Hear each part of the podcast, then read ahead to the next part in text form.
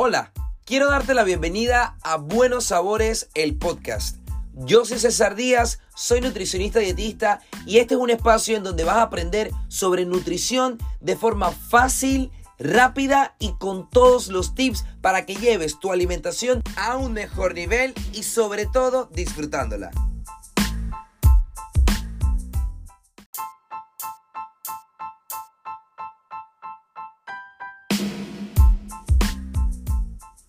Nada cae mejor con tus comidas que el refrescante sabor de una Canada Dry Ginger Ale. Canada Dry Ginger Ale cae bien con todo.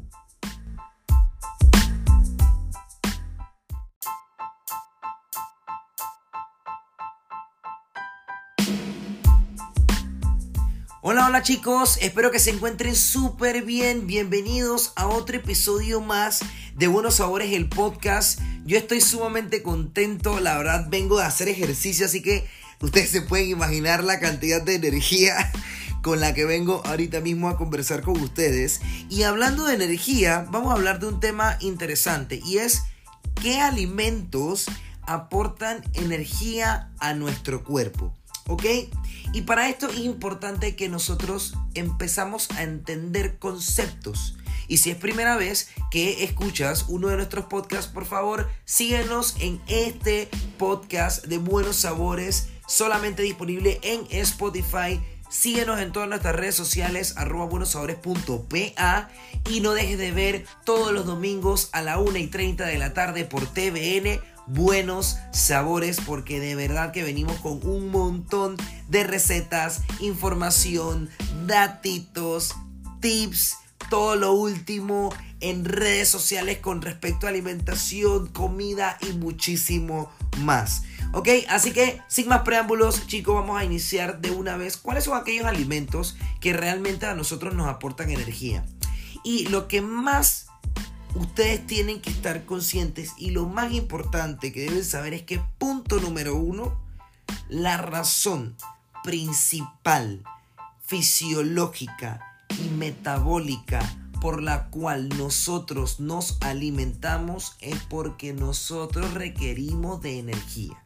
¿Ok? La única forma de la que nosotros podemos conseguir energía es consumiendo alimentos. Dicho esto, se puede decir que todos los alimentos que, ojo, sean comestibles, naturales, van a contener energía. Y César, ¿cómo yo puedo medir la energía? Tranquilo, no te preocupes, la ciencia nos hace la vida sencilla. Y es por medio de las calorías. La razón principal, no estoy diciendo que sea la única, pero la razón principal, primordial, por la cual nosotros nos alimentamos es para obtener calorías, que es la energía que conseguimos dentro de todos los alimentos. La energía que está en los alimentos, para que ese alimento pueda mantenerse vivo, nosotros al momento de consumirla, nuestro cuerpo tiene la capacidad de transformarla en energía para nosotros. ¿Pero para qué? Para nosotros utilizarla a lo que más nos plazca y también le plazca a nuestro cuerpo. Yo siempre tengo la filosofía de que nosotros somos dueños de nosotros mismos como en un 50%, porque hay cosas que nosotros hacemos de manera consciente y hay otras cosas que no hacemos de manera consciente. O sea, lo hacemos de forma inconsciente. ¿Como cuáles? Los latidos del corazón, el funcionamiento de nuestro cerebro, la activación de todos nuestros sentidos, ¿ok? los movimientos de nuestros intestinos para nosotros poder tener una buena digestión y así lograr ir bien y tranquilamente al baño. ¿Ok? La función de nuestros riñones para poder absorber el agua que nosotros consumimos. Incluso podemos hablar hasta del parpadeo. Ni siquiera nos damos cuenta cuando nosotros parpadeamos. A veces ni siquiera nos damos cuenta que también nosotros estamos respirando. Y estas son algunas de las, de las reacciones o algunos de los procesos inconscientes, pero que nuestro cuerpo requiere de energía.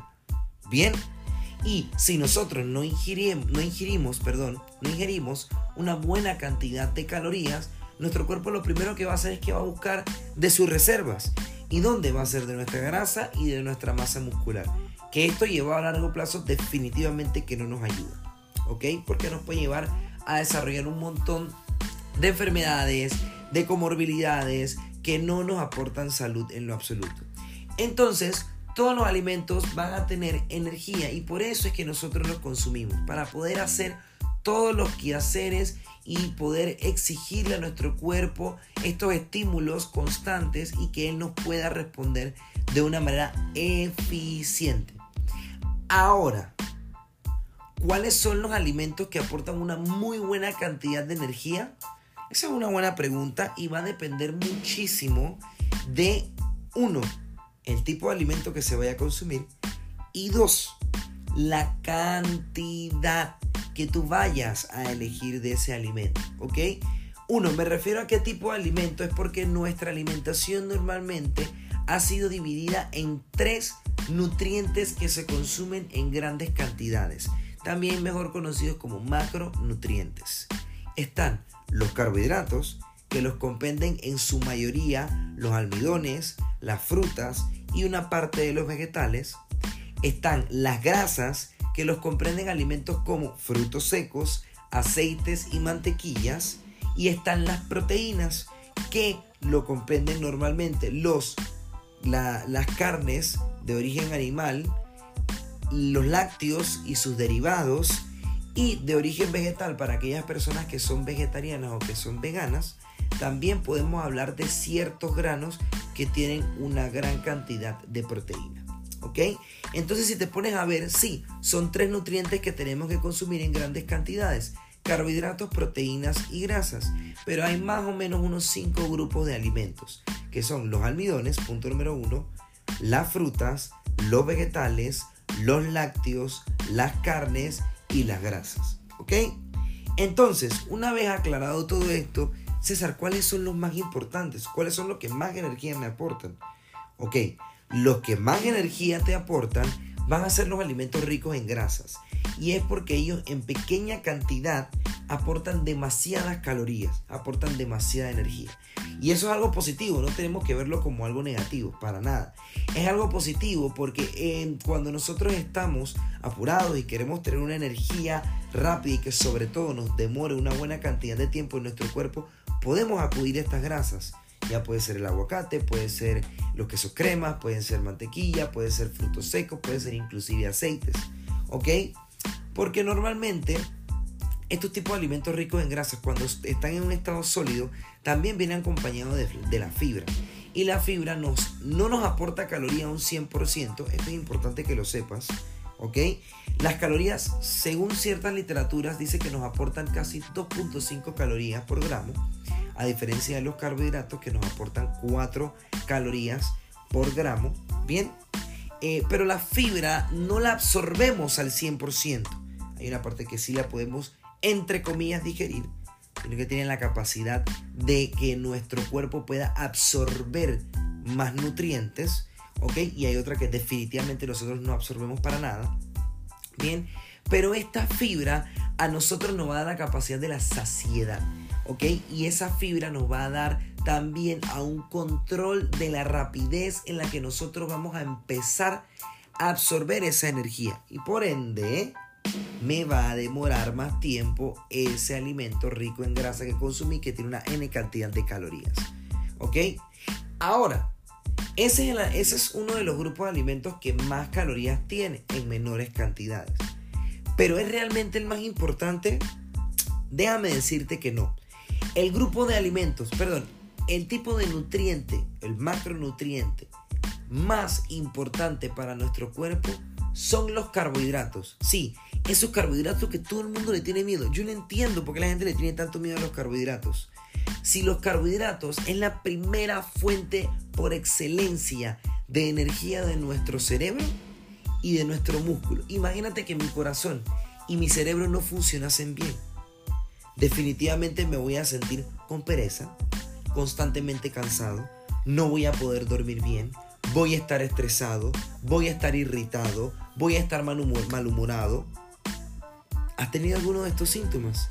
Quizás es porque estás restringido demasiado de estos carbohidratos que son la primera fuente de energía de tu cuerpo. Que tu cuerpo te lo está pidiendo a todo pulmón. ¿Ok? Y sí, los carbohidratos los podemos encontrar en el arroz, en las menestras, en la pasta, en las hortalizas, en las verduras, etc. ¿Ok? Y este es uno de los grupos eh, de los macronutrientes más importantes que debemos consumir, que también nos van a aportar energía.